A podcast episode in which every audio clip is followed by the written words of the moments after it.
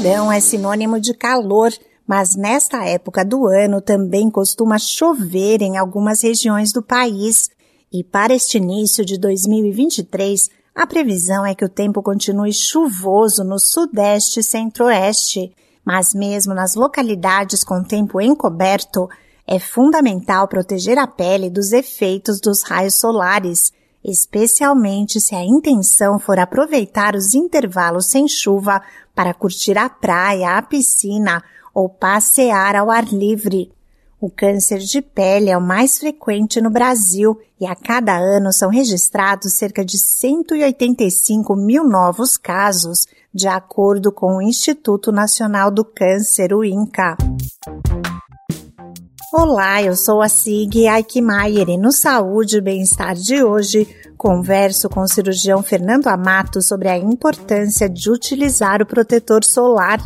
O médico diz que a escolha do fator de proteção varia de uma pessoa para outra. O protetor solar ele deve ser adequado para a pele de cada indivíduo.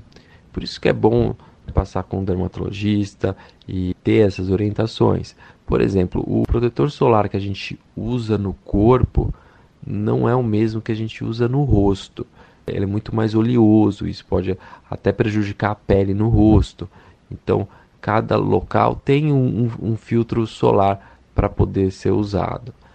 Agora, fator de proteção solar, para ele ter efeito, ele tem que ser acima de 30. Mas pessoas muito claras, elas precisam usar fatores acima de 60. Então, fatores de, acima de 30 são pessoas que têm uma pele um pouco mais escura. O interessante é não se queimar, não deixar que aquela exposição ao sol prejudique a pele. Então, aquela pessoa que usa um protetor solar e acaba se queimando, ela, ela está correndo risco e está danificando a pele, danificando o DNA da pele pode aumentar o risco de desenvolver o câncer de pele. O cirurgião Fernando Amato reforça que a pele deve ser protegida, inclusive nos dias nublados. Num dia nublado também tem raios ultravioletas e também é importante estar usando protetor solar. Além disso, mesmo quando não vai sair fora na rua, já é interessante usar protetor solar. Hoje em dia existem hidratantes que já com protetor solar que já poderiam ser usados, mas é, é melhor usar um protetor solar com um fator de proteção mais alto e estar tá reaplicando isso durante o dia para não perder o efeito. Tem recomendações até de troca de duas em duas horas.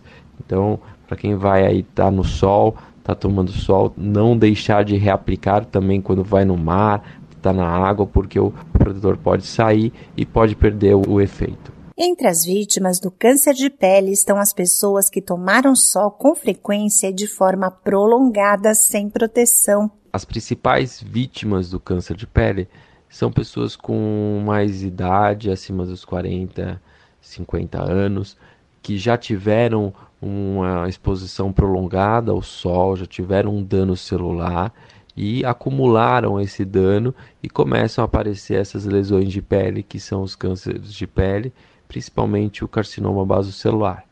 É interessante que pessoas que têm história de família ficarem atentos porque o risco delas desenvolverem um câncer de pele é muito maior, principalmente no melanoma, que é um câncer de pele mais agressivo, com um risco maior. E se puder fazer o diagnóstico precoce, o, o tratamento pode atingir a cura.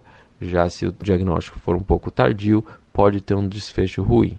Então, é importante ficar bem atento a isso e também é importante saber que não é só nessa faixa etária. O melanoma pode atingir pessoas de, com idade mais jovem, pode até crianças podem apresentar. Então, qualquer lesão, qualquer pinta, qualquer mancha que leve uma desconfiança, é importante procurar um médico para iniciar uma investigação. É importante ficar atento a sinais na pele ou pintas que mudam de tamanho, forma ou cor, feridas que não cicatrizam e lesões que coçam ou sangram. Esse podcast é uma produção da Rádio 2.